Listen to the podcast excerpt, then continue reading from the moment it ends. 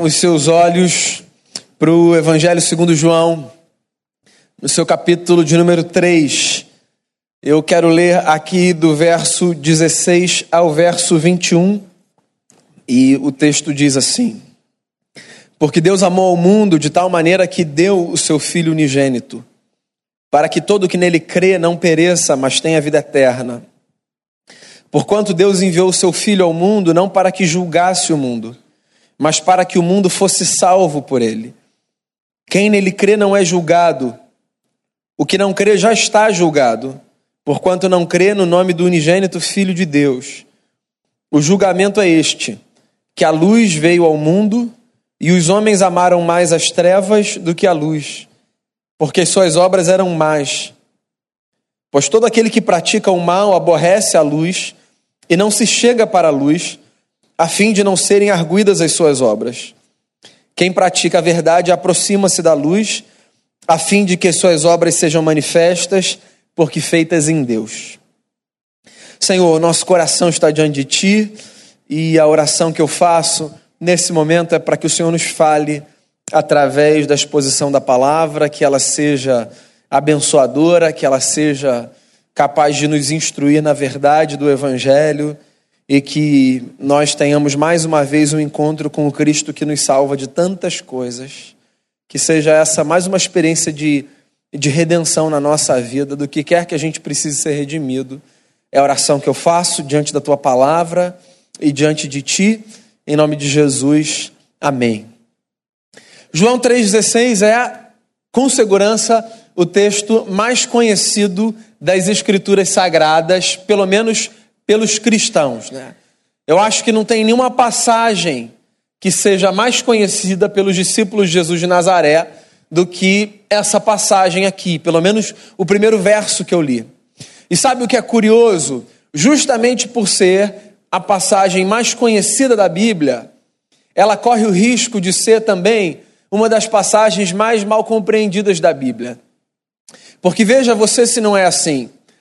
Às vezes, porque a gente conhece um texto da perspectiva da memória, a gente não para muito para refletir sobre o que aquele texto diz, de onde ele vem, o contexto no qual ele está inserido. Então, como João 3,16 é um verso que a gente cita de trás para frente, nem sempre a gente para para pensar no contexto dessa frase bela de Jesus. O que é que provocou isso?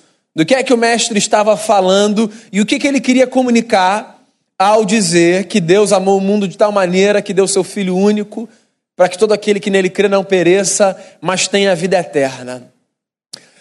Esse texto surge de uma conversa muito interessante de Jesus com um homem chamado Nicodemos, que era um dos principais líderes religiosos do partido dos fariseus. Quando a gente ouve a palavra fariseu, a ideia imediata que provavelmente vem à nossa mente é de um camarada hipócrita que veste uma espécie de capa de santidade, mas que na verdade não passa de um santarrão, porque esse cara não vive uma vida que condiz com a imagem que ele aparenta ter. Então, fariseu tem para gente uma conotação muito negativa. Só que para o contexto de Jesus de Nazaré, a palavra fariseu não era uma palavra depreciativa, era uma palavra encorajadora. Porque o fariseu era esse sujeito que pertencia a um partido político religioso que era visto pelas pessoas como um exemplo de fé. Então, olhar para um fariseu nos dias de Jesus era olhar para um modelo a ser seguido. E é Jesus de Nazaré, nas suas provocações, e nos encontros com homens desse partido, é Jesus de Nazaré quem desconstrói essa ideia de que os fariseus são perfeitos, porque na verdade a perfeição aparente escondia uma vida muito suja, uma vida medíocre, uma vida de aparência. E um dia um fariseu, que era esse sujeito perfeito, que não precisava sair em busca de nada, porque pessoas perfeitas não precisam buscar nada. Pessoas perfeitas têm tudo no seu devido lugar. Pessoas perfeitas são equilibradas, pessoas perfeitas vivem bons casamentos, pessoas perfeitas educam muito bem os seus filhos. Pessoas perfeitas não têm crise no trabalho. Pessoas perfeitas não têm crise existencial. Pessoas perfeitas não precisam de absolutamente nada que seja ajustado na vida. O problema é que pessoas perfeitas não existem. Só existem no imaginário dos outros e delas mesmas quando querem fingir que não sabem o que de fato são e querem mostrar para o mundo que são melhores do que as outras.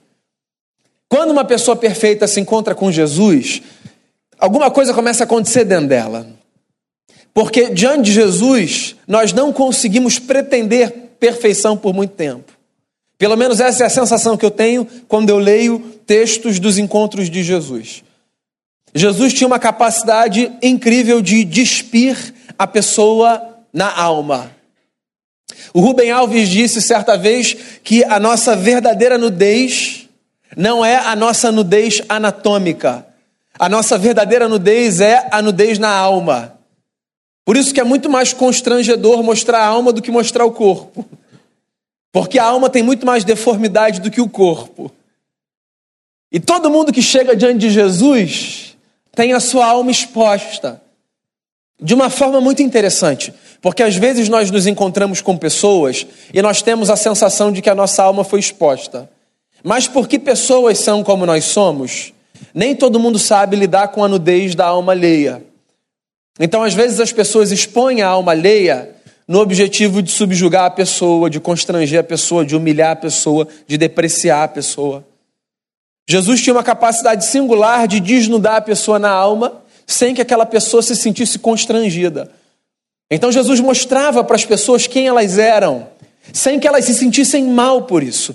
E Nicodemos era um homem que estava sendo despido na alma por Jesus, e ele não se constrangia, ele gostava desse negócio. Até que chega uma hora na conversa que Jesus, explicando para Nicodemos essa dinâmica da fé, diz assim: Nicodemos, pensa num negócio. Deus amou o mundo e amou de tal maneira que deu o seu filho, o seu único filho, para que todo mundo que creia nele não experimente morte, mas pelo contrário, experimente vida. E uma vida com uma qualidade de eternidade. Eu acho que tem algumas informações nessa frase que são dignas de destaque. Duas, pelo menos. A primeira delas é a de que Deus ama. E a segunda delas é a de que o amor se revela pela capacidade de Deus de se doar. Então, por mais que pareça óbvio, lugar comum, chovendo molhado, eu acho que num tempo como o nosso, é bom a gente se lembrar que quando a gente fala de Deus, a gente fala de alguém que essencialmente é amor. Olha só, em toda a Bíblia, só existe uma qualificação que exprime quem Deus é: amor. Todas as outras qualidades divinas são derivativas dessa. Então, a essência do eterno é o amor. Deus é esse ser que emana disposição de transformar a vida das pessoas para melhor. E é importante a gente reforçar isso por duas razões. Inclusive, hoje de manhã falei, até brincando um pouco sobre isso. É. Uma das razões é a seguinte: boa parte da nossa comunidade, pelo tempo em que ouviu o Evangelho, e eu falo da nossa comunidade, eu poderia te falar de qualquer outra comunidade é, evangélica, mas boa parte das pessoas que compõem a nossa comunidade de fé, as nossas comunidades de fé, boa parte foi evangelizada a partir do medo. Porque o medo, eu não sei se você sabe, é um excelente instrumento de evangelização. Excelente. E aí, é, assim, muita gente conheceu Deus a partir da sua ira. Para muita gente, Deus é esse ser carregado de furor, que observa dos céus o que acontece na terra, para punir as pessoas pelos seus pecados e para mandar as pessoas para o inferno por causa dos pecados que elas cometeram. E é evidente que essa imagem divina converte. Porque afinal de contas, o mundo já é cruel demais para eu ainda ficar concebendo uma existência que eu chamo de eternidade num lago de fogo. E não sou eu que vou desconstruir aqui o que a Bíblia diz acerca de inferno, acerca de condenação. A Bíblia fala sobre isso. Talvez ela não fale da forma como a gente imagina. Talvez ela não fale da forma como alguns gostariam que ela falasse. Porque tem gente que gosta mais do inferno do que do céu. Para o outro, claro. Jesus, quando fala de Deus, ele fala de Deus como esse ser carregado de amor. Só que amor é um negócio assim, muito abstrato. Porque o camarada que comete um crime passional, ele também fala que cometeu aquele crime em nome do amor, certo? Ele amava tanto aquela mulher que ele não conseguia se imaginar sem ela. No dia que ela pediu divórcio, ele foi lá e deu um tiro nela. E ele vai explicar esse negócio dizendo que isso é amor. E o outro que violenta, uma terceira pessoa, que domina, que oprime, ele também pode explicar esse negócio usando o amor. Que não dá espaço, que sufoca, que vive uma relação ciumenta. Ele também pode chorar na hora que ele vê a corda roendo e dizer assim: não, não, não, isso tudo é porque eu amo, eu amo muito. Então, amor, até que se prove contrário, é um negócio assim muito difícil de ser definido. Daí eu vejo Jesus falando assim: Deus amou o mundo e Deus deu o seu filho. Daí eu entendo o que Jesus está falando, que é a expressão mais concreta da experiência do amor não é a capacidade de sugarmos do objeto que amamos alguma coisa, mas a capacidade de doarmos de nós àquele que nós amamos alguma coisa. Nada expressa tanto o amor quanto a capacidade da gente doar. Doar de mim, doar a mim. E o que Jesus está dizendo é que Deus ama e que esse amor é tão real que ele dá. Eu gosto muito da dinâmica que Paulo faz para descrever essa experiência do amor de Deus que se doa. Paulo desenha a família divina como uma comunidade equilibrada e perfeita. E ele diz assim: houve uma ruptura nesse equilíbrio.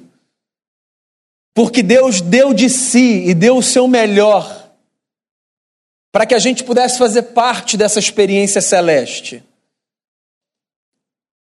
Tem uma frase de Madre Teresa de Calcutá que eu acho muito bacana. Ela diz assim: mais santas do que os lábios que rezam são as mãos que servem.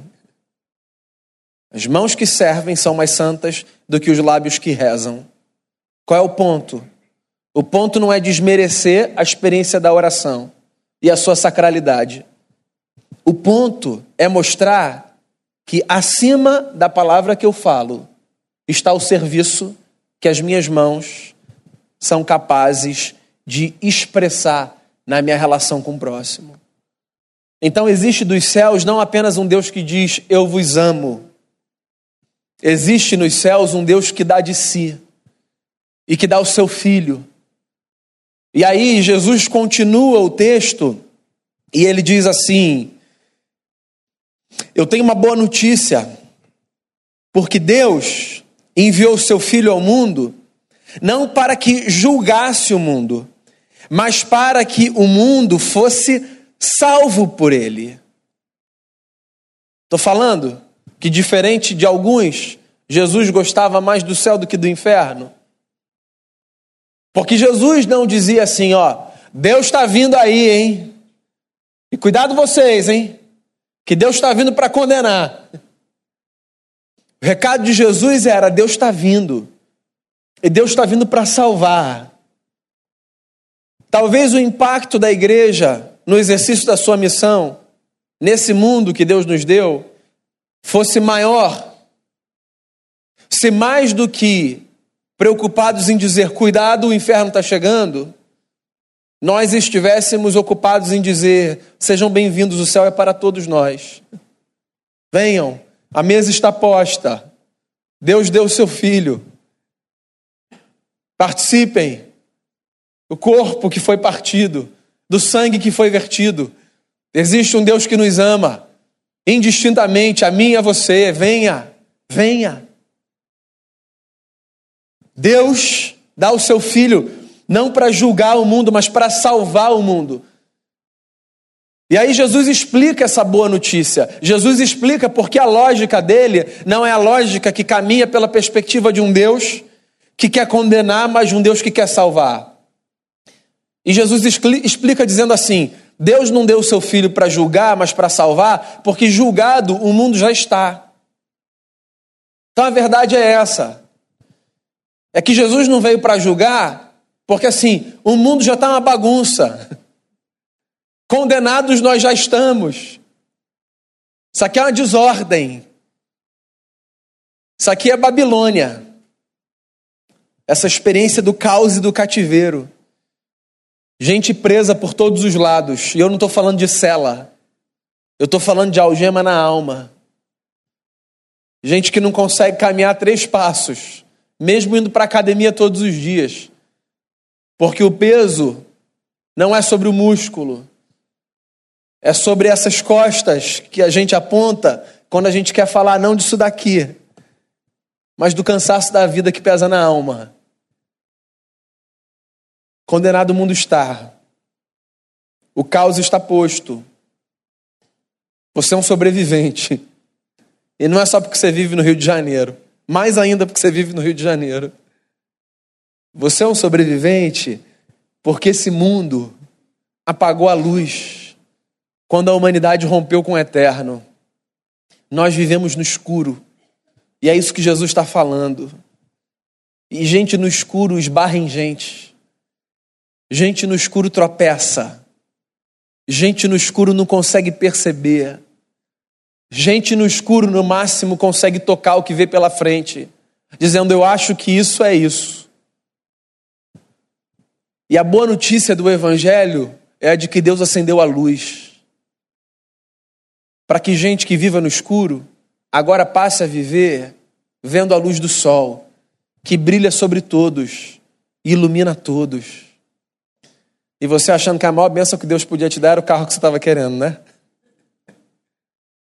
Deus te deu a capacidade de ver, de ver a vida como ela deve ser vivida.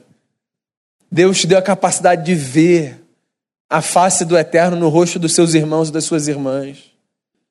Deus te deu a capacidade de ver coisas que são mais valiosas do que aquilo que o dinheiro pode te trazer. Deus te deu a capacidade de ver que a saúde é uma dádiva. Deus te deu a capacidade de ver que a sua família é um presente. Deus te deu a capacidade de ver que cada dia é um milagre, que a nossa história nunca se repete e que cada experiência é um novo começo diante do eterno, que dos céus todos os dias, fazendo o sol brilhar antes da gente acordar, diz assim: Eu quero que vocês andem na luz, eu quero que vocês vejam, porque as trevas são angustiantes e são expressão do juízo. Deus amou o mundo de tal maneira que deu o seu filho, para que todo aquele que nele crê não morra, mas tenha vida eterna.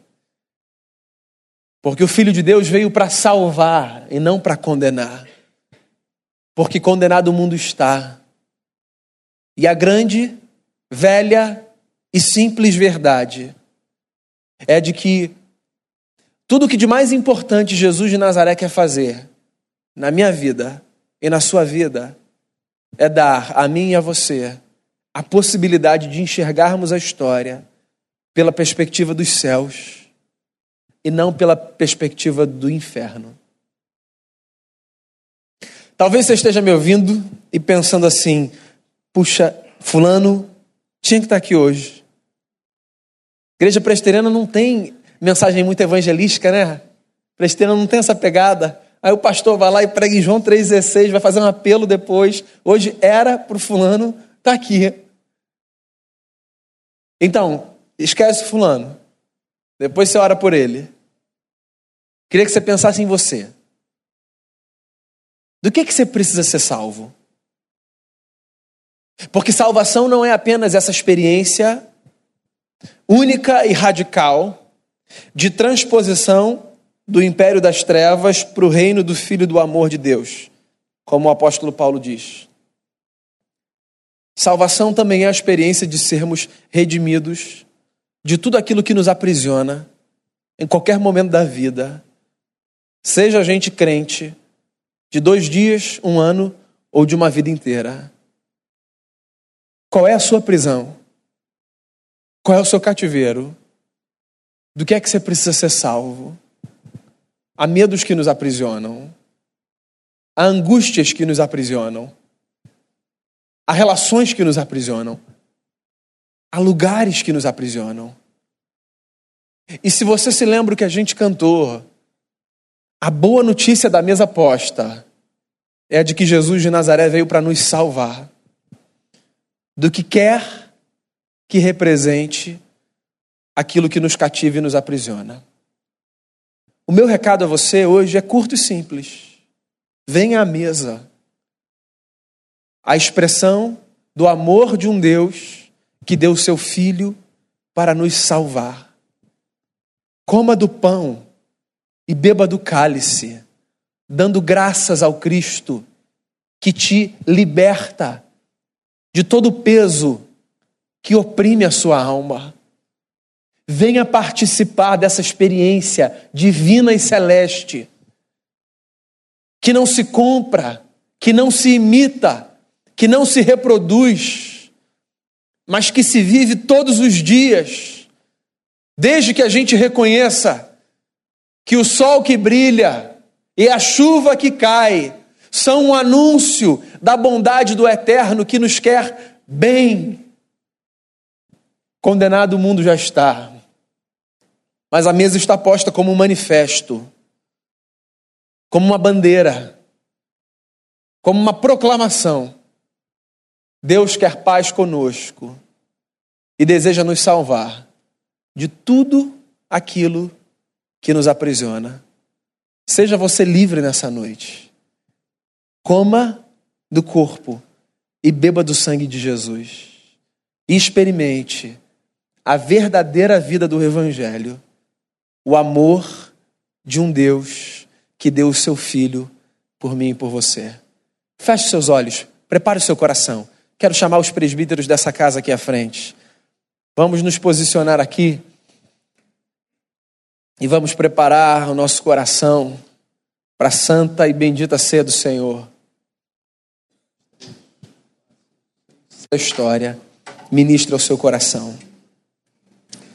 Pai, nós desejamos experimentar todos os dias a vida do Evangelho, essa vida que nos, que nos faz perceber a jornada de uma maneira diferente.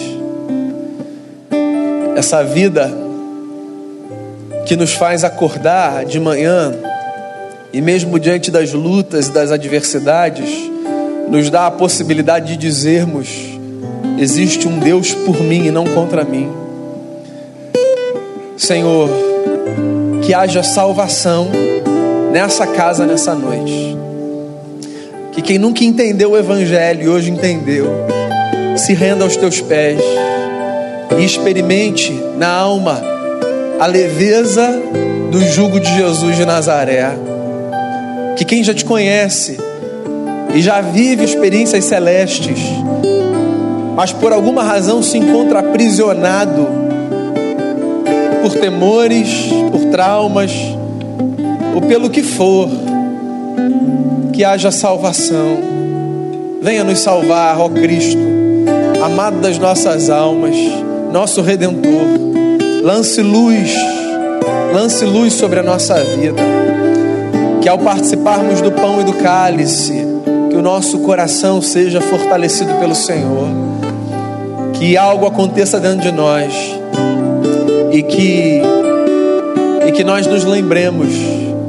Isso é porque existe um Deus que nos ama e que deu o seu filho. Eu oro pedindo que o Senhor nos abençoe Em nome de Jesus, amém.